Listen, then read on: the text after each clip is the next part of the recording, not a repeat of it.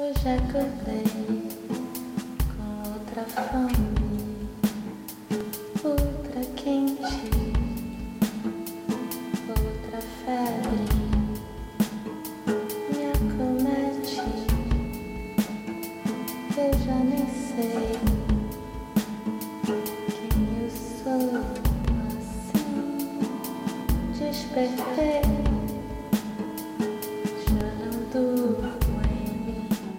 Olá, eu sou a Glenda e esse é o terceiro episódio do podcast Meditadora de Botequim. É, hoje eu vou descrever como costumam acontecer as minhas práticas diárias de meditação, é, o que acontece desde sentar na cadeira, ou melhor ainda, desde a escolha da cadeira e do lugar onde eu coloco essa cadeira até o que eu faço para driblar minhas mentes tagarelas e receber uma linda recompensa no final. Mas antes eu queria agradecer por todas as mensagens positivas que eu recebi sobre os dois primeiros episódios, de pessoas conhecidas ou não, pessoas que já meditam e se interessam por esses assuntos ou não, e muitas pessoas que sentem que precisam colocar ordem nas suas casas, é, metaforicamente ou não, e mas certamente que precisam encontrar soluções que venham de dentro para fora, é, mas ainda não sabem muito bem como. Algumas pessoas me disseram que tiveram insights enquanto me escutaram e só de se abrir né, para a possibilidade de arrumar sua bagunça, fazer uma limpa nos excessos, é, organizar suas prioridades, já é um ótimo começo. É, eu queria agradecer muitíssimo também a todos que elogiaram a música da vinheta.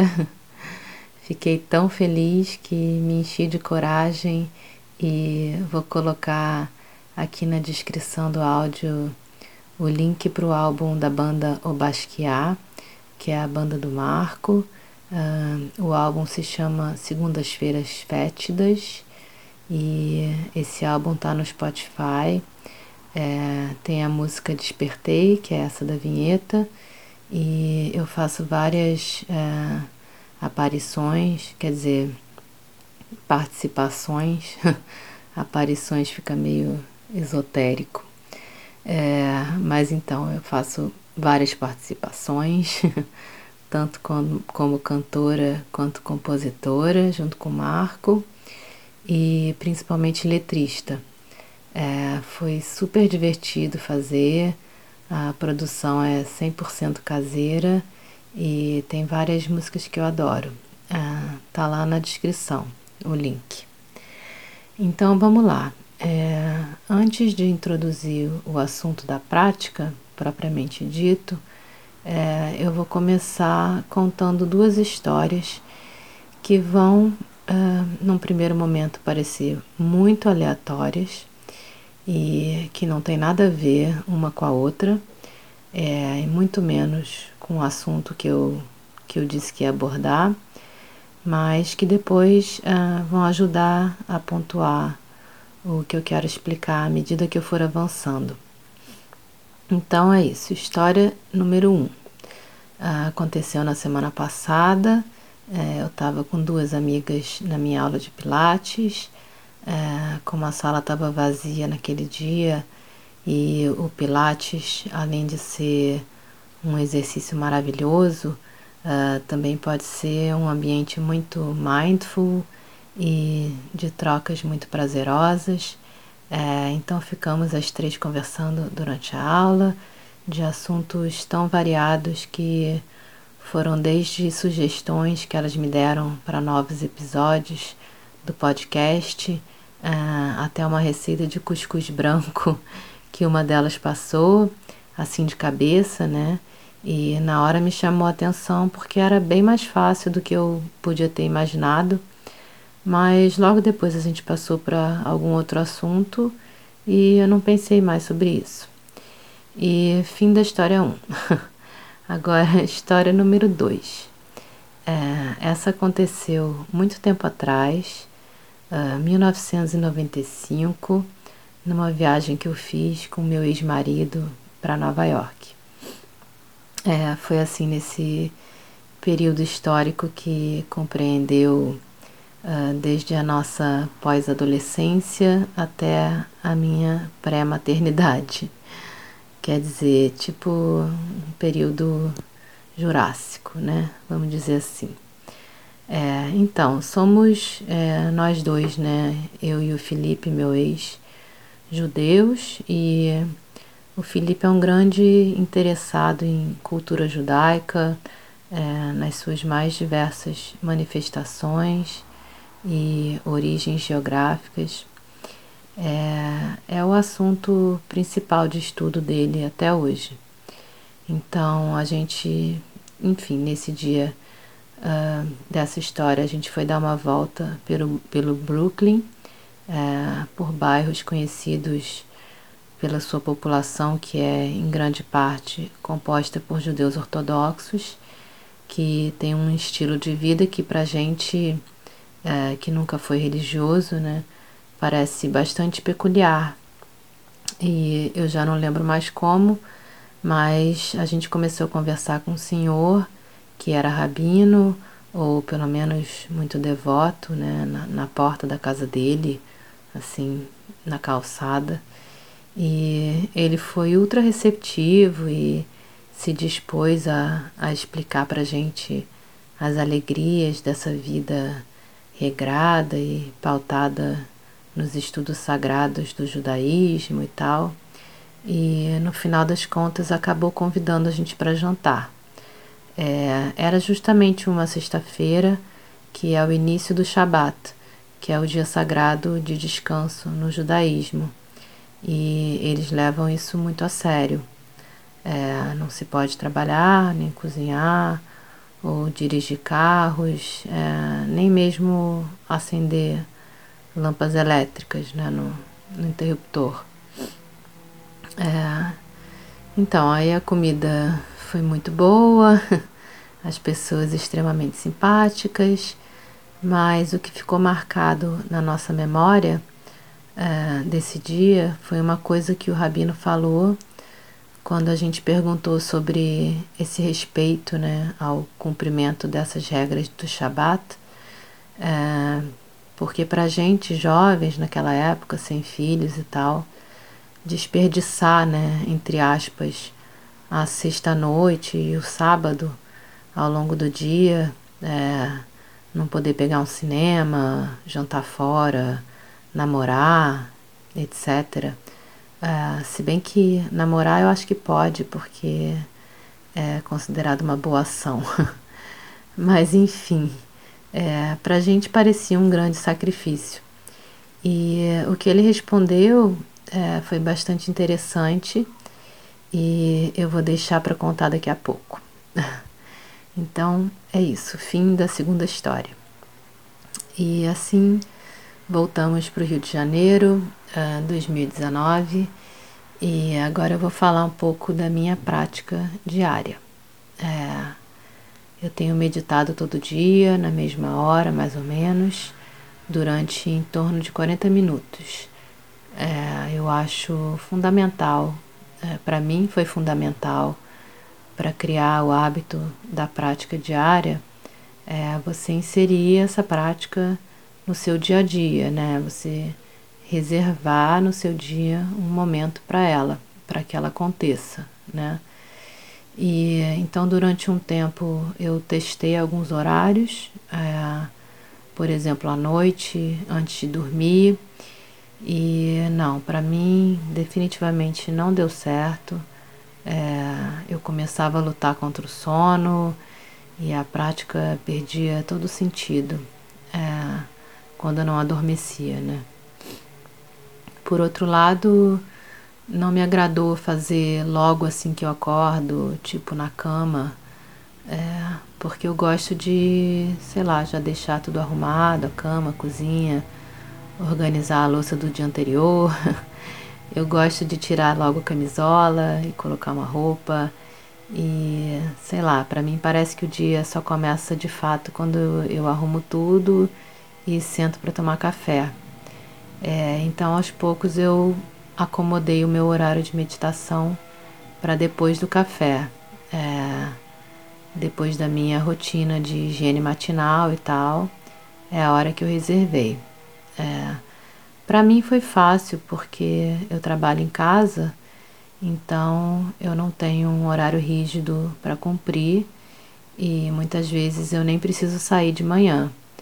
Mas eu sei que se eu tivesse que obedecer uma rotina mais amarrada é, de trabalho, né? Provavelmente eu teria que achar outra solução ou simplesmente eu acordaria meia hora mais cedo. É, então, eu experimentei vários lugares do apartamento para fazer a prática. Eu comecei na varanda, mas ali bate muito sol de manhã. Daí eu passei para a sala, mas nem sempre eu tenho privacidade. E aí, finalmente, depois de um tempo, eu passei para o escritório, que é um cubículo, assim, meio que um, um apêndice da sala, é, separado por uma porta de correr. Daí eu fecho a porta, é, não sem antes avisar que eu vou meditar, é, tipo Don't Disturb, e aí eu fico tranquila ali nesse casulinho, né? A cadeira que eu uso é uma dessas de plástico, tipo cadeira de piscina ou sei lá de bar, é, que para mim é a que funciona melhor. É, eu coloco os pés bem apoiados no chão, as mãos sobre as coxas, é, as costas retas, sem apoiar no encosto, né, sentindo os ossinhos dos isquios encostando no assento. É, eu já li em vários lugares sobre essa ser a postura ideal, né? Quer dizer, uh, sustentando o peso da coluna e eu de fato vejo isso muito nitidamente na prática, assim, essa postura favorece o corpo ficar mais alerta e é, confere dignidade. eu já escutei essa em, em alguma meditação guiada, achei chique, né? Confere dignidade. Eu até usei uma vez também. Enfim, e, e eu sinto de fato favorecer a circulação de energia, o fato da coluna estar tá alinhada. É, eu não sento no chão, numa esteira ou almofada, com as pernas cruzadas ou em posição de lótus, é, mas é porque meu joelho é bichado, apesar do Pilates. E, inclusive, eu andei meditando nessa posição na praia é, umas semanas atrás e eu gostei muito, mas é, senti o joelho depois, então eu desisti. É, mas tem muita gente que prefere né, sentar no chão. Da mesma forma, a, a coluna sempre alinhada, né? É, a verdade é que o próprio corpo vai se ajeitando e vai te dizendo o que fazer, acertando a postura, etc. É, mesma coisa em relação a baixar ou fechar os olhos. É, eu prefiro fechar, mas isso é, vai de cada um, né? É, nesse caso também o corpo vai dizer o que prefere, né? No mindfulness é, existem duas, é, vamos dizer assim, portas de entrada principais para dentro de si e do estado de meditação. É, uma é tendo a respiração como objeto e a outra é o escaneamento do corpo. Estou é, falando a grosso modo, tá? É, essa, essas duas possibilidades, né? É, então, seguindo a respiração, é, começa pelo nariz, vai descendo, é, observando todo o percurso, como entra o ar pelas narinas e desce pela garganta, passando pela boca, como enche o peito, como esvazia o peito, como enche a barriga, como esvazia a barriga, é, até onde vai a onda da respiração, se você sente a respiração chegar até o seu assoalho pélvico, se você não sente chegar até lá. Enfim, é, só observando, né? Sem interferir. É, eu gosto de ficar pelo rosto, observar a passagem do ar pelas narinas, a temperatura, quando entra e quando sai, que não é a mesma.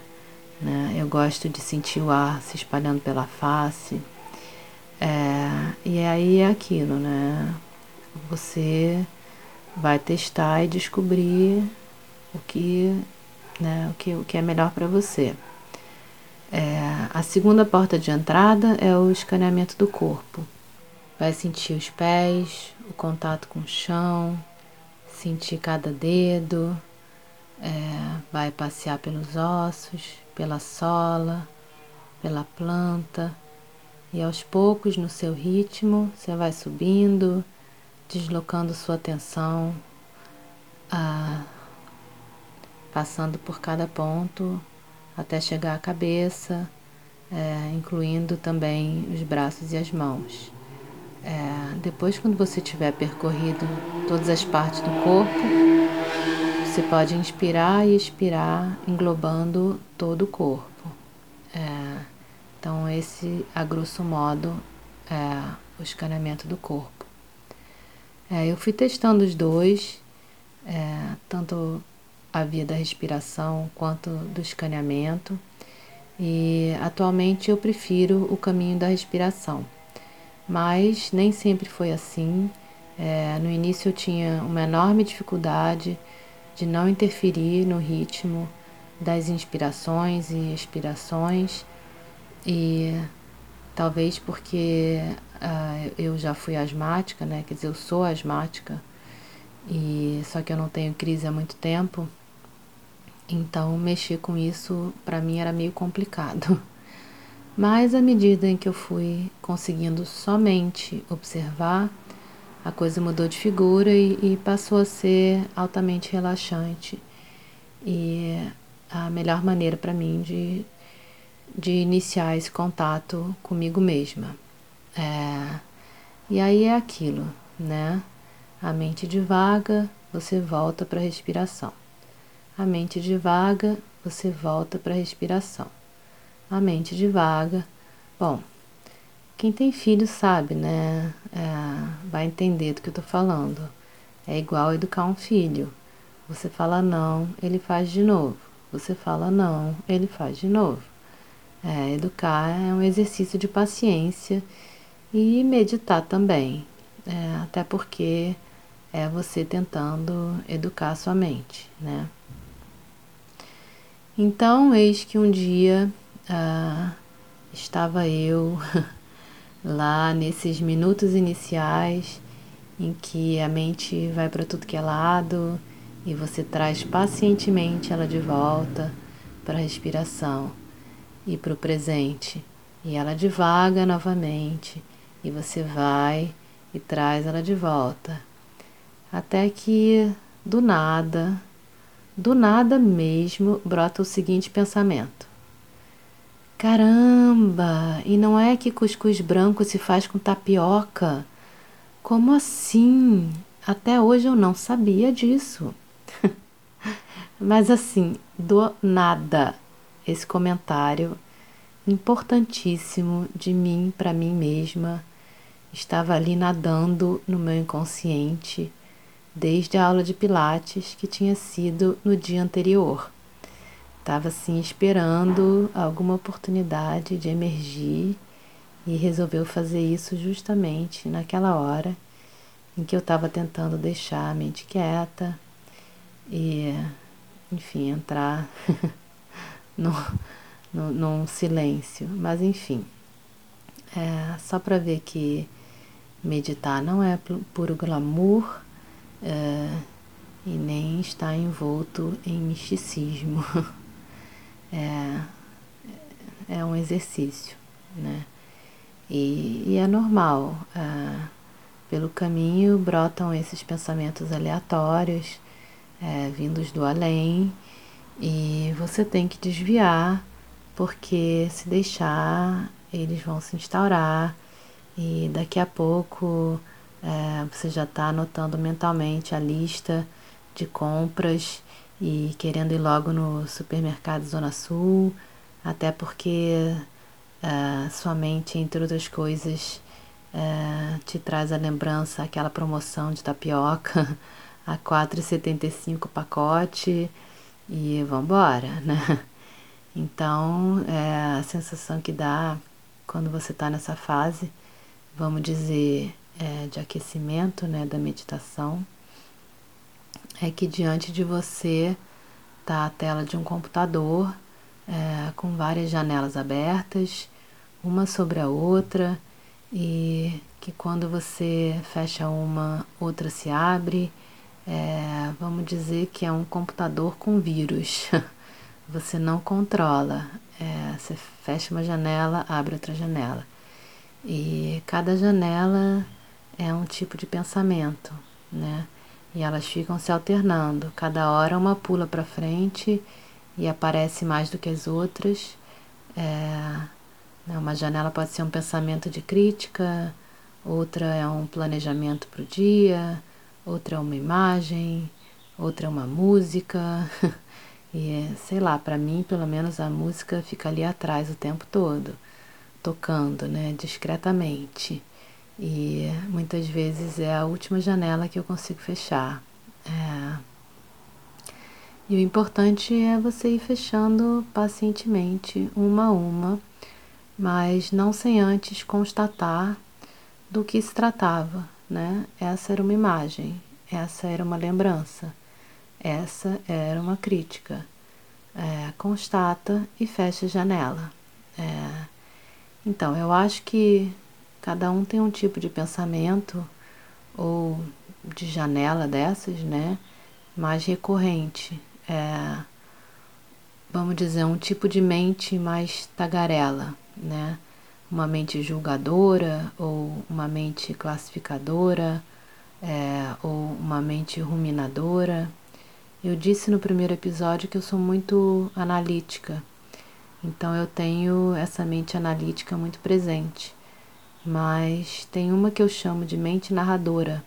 É, é uma mania absoluta que eu tenho de narrar os fatos para algum interlocutor imaginário. É, inclusive, eu narro as minhas conclusões das minhas análises.